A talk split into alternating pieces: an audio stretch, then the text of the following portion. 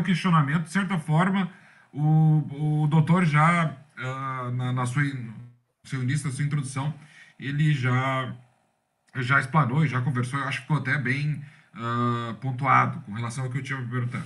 E também, mas eu sou obrigado a fazer alguns, tipo, alguns comentários assim com relação a essa matéria, que de fato também não é uma especialidade nossa aqui, uh, nem minha, nem do Paulo, uh, e do Ricardo. Uh, essa questão da produção de dados também, de certa forma, é nova, né? A gente não, nós atuamos em outros ramos do direito, mas ela é muito importante para a nossa vida privada, para a nossa vida pessoal. Então, é importante a gente ter esse conhecimento. Uh, todo mundo viu os documentários da Netflix que, que a doutora Ana Maria ali comentou, e, de certo fato, a, a gente, depois de, de, de, analisar aquilo, se sente um pouco chocado, né? Depois de ver aquilo, se sente, bah, vê, eu sou, estou sendo manipulado, de certa forma. Eu até comprei esse livrinho aqui, que é do Jaron Lanier. Quem lembra do documentário é um gordinho com uma, uma, uma aparência bem assim uh, hippie, assim por se dizer assim, né? Uma aparência bem, bem assim new age. E, e ele é e nas, nos questionamentos que fazem dentro do dentro do, do documentário ele é fantástico nas respostas. Eu disse, ah, tem que conhecer esse cara, né? Tem que descobrir quem é. E daí eu fui atrás, comprei esse livro. 10 argumentos para você deletar agora suas redes sociais. É muito bacana, é uma leitura muito gostosa de se fazer, tá? Tu vai, ele realmente trabalhou na, na área e tal, e, e, e, ele faz assim, como se fossem os 10 mandamentos, né? Uh, ele traz 10 argumentos por que tu deveria. Mas enfim, só aí um, a título de curiosidade, só para a gente encaminhar a conversa. Mas eu queria falar sobre a LGPD. Sabe que no Brasil, aqui, doutor Manuel, a LGPD virou um case jurídico, é um boom, né? É milhares de cursos.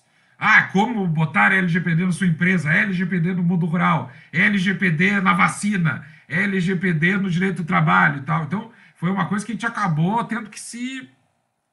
tendo que, de certa forma, entender. Eu sou advogado trabalhista, professor de direito do trabalho, eu tive que dar uma lida, né? Eu tive que dar uma lida, até porque, enfim, algumas empresas que eu presto assessoria me requereram, né? Aditivos contratuais, eu enfim, enfim, tive que fazer.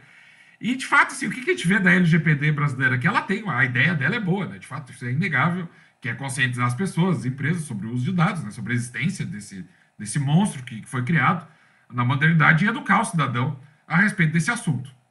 Mas o que a gente vê? Que é uma lei extensa, ela, de certa forma, é ambígua, ela traz novos, uh, novos, novos institutos jurídicos alguns até de difícil interpretação, principalmente das pessoas comuns.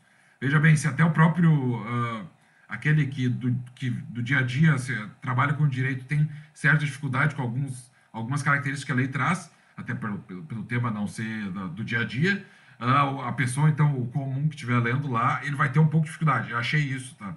Também é uma lei de 65 artigos, ela tem vários artigos revogados, enfim.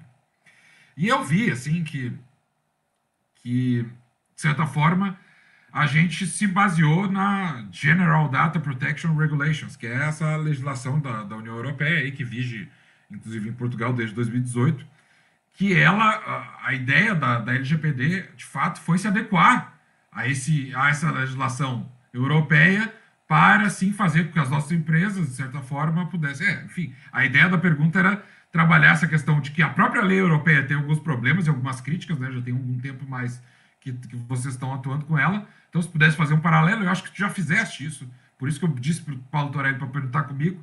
Mas eu acho que. É, eu já, o, fiz, eu já o fiz várias vezes. A última acho que foi para PUC Paraná. Bom, mas não. Uh, em primeiro lugar, essa coisa de dizer GDPR ou uma coisa assim com devido respeito, isso é frescura. Ou dizer até, isso é, ou até mariquice. É porque se, se a versão oficial é regulamento em língua portuguesa, é regulamento geral de proteção de dados.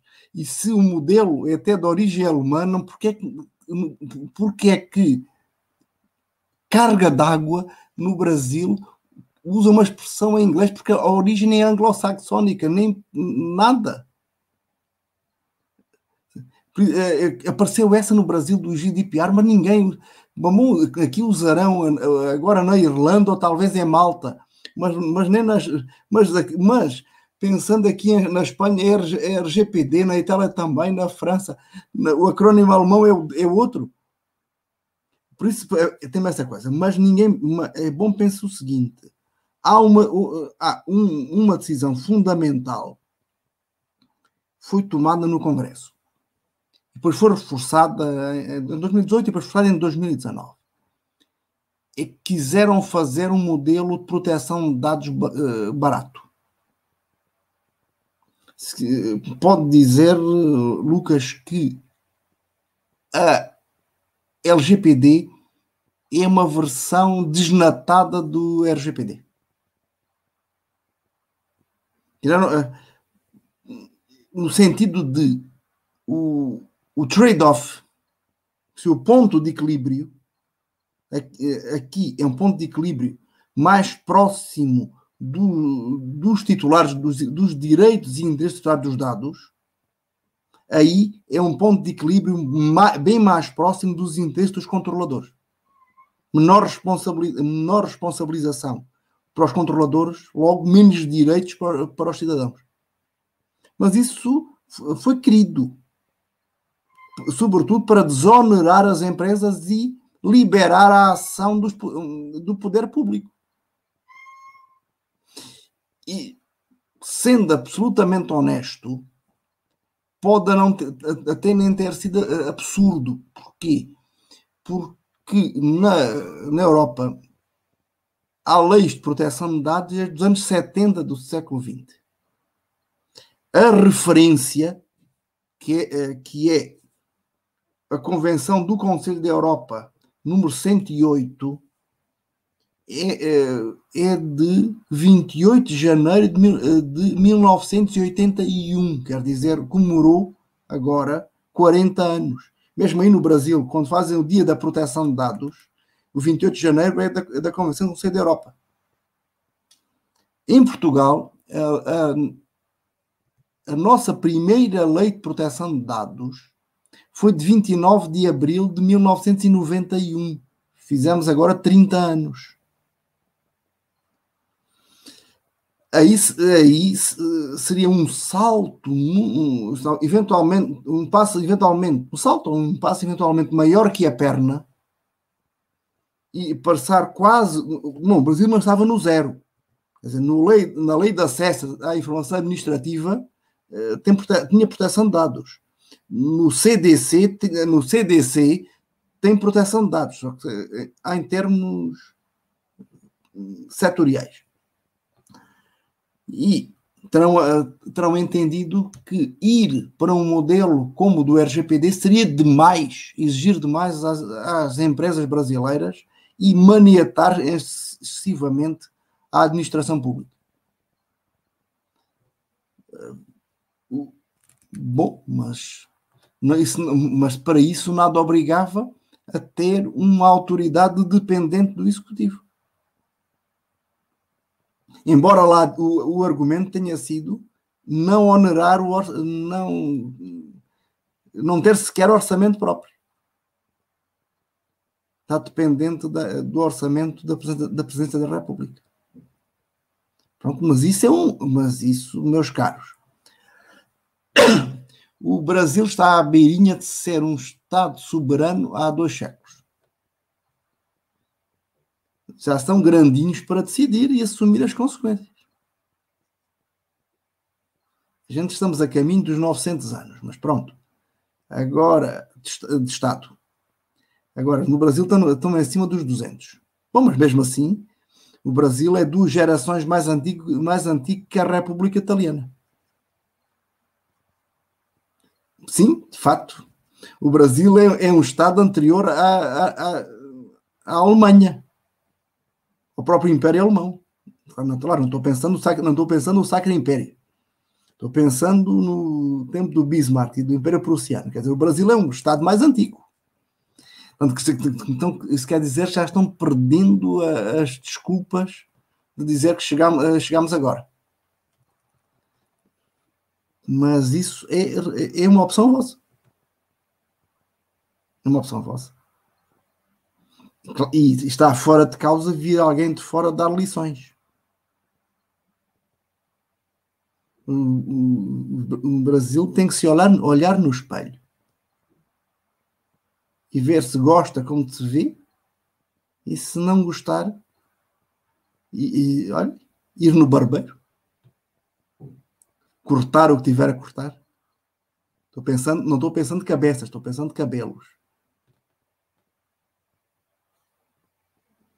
Ou então fazer um implante. Estou a pensar aí, Paulas, eu não, produções culturais não, não farei, mas talvez fizesse desse jeito assim uns implantes para ficar.